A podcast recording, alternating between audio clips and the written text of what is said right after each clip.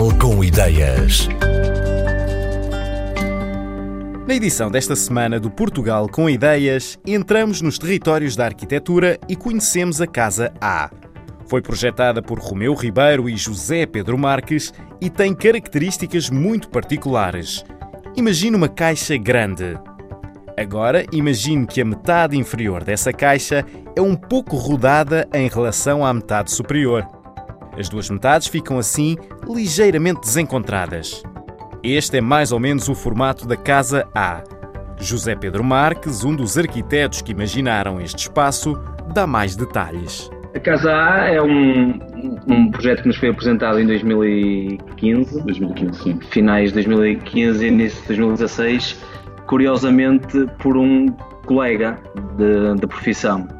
Nós tínhamos estado a desenvolver um projeto para ele no negócio que ele tinha e foi a primeira vez que trabalhámos efetivamente em conjunto mas ele convidou-nos a fazer isto. Nós conhecemos o lote porque era perto da residência dele, eh, onde ele, onde ele vivia.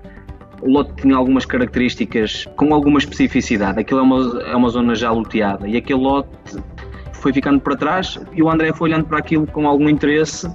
A pior característica disto no loteamento é que confrontava duas ruas, que é efetivamente o único lote que tem essa característica em todo o loteamento. Todos os outros têm uma rua de servidão e fazem sempre limite e traseira com um lote Tardós, ou seja, o lote Tardós depois acede por uma cota mais alta. Este acedia pelas duas ruas. Nós tínhamos uma diferença de cotas muito grande, ou seja, nós tínhamos um talude, não é? um aglomerado de terra, uma zona de terra, um morro, precisamente para fazer face aos acessos à rua de cima e à rua de acesso normal do loteamento. E o André mencionava-nos uma coisa que parecia quase que a antítese daquilo que é normal num, num projeto de loteamento, que era que cria o máximo de privacidade possível.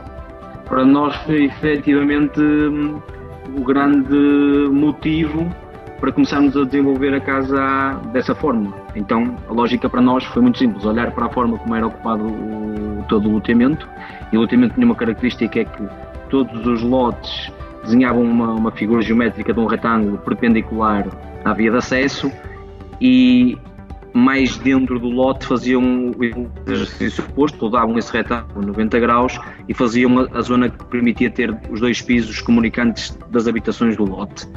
E ao mesmo tempo estavam um, orientados em três pontos, nascente, sul, poente.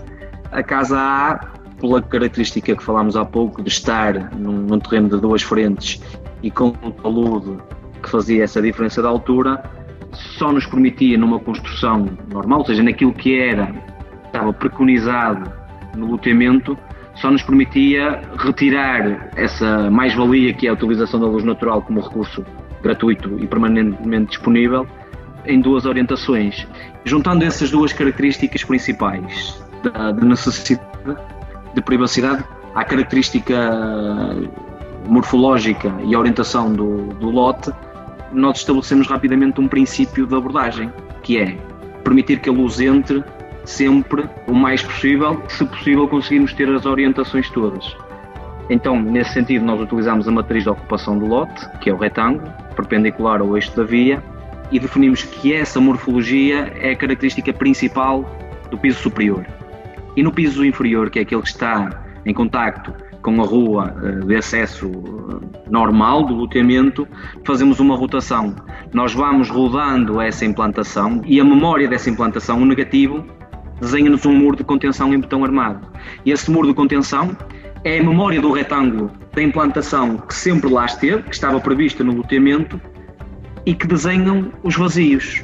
E como é que nós entendemos que podíamos trabalhar o vazio aqui?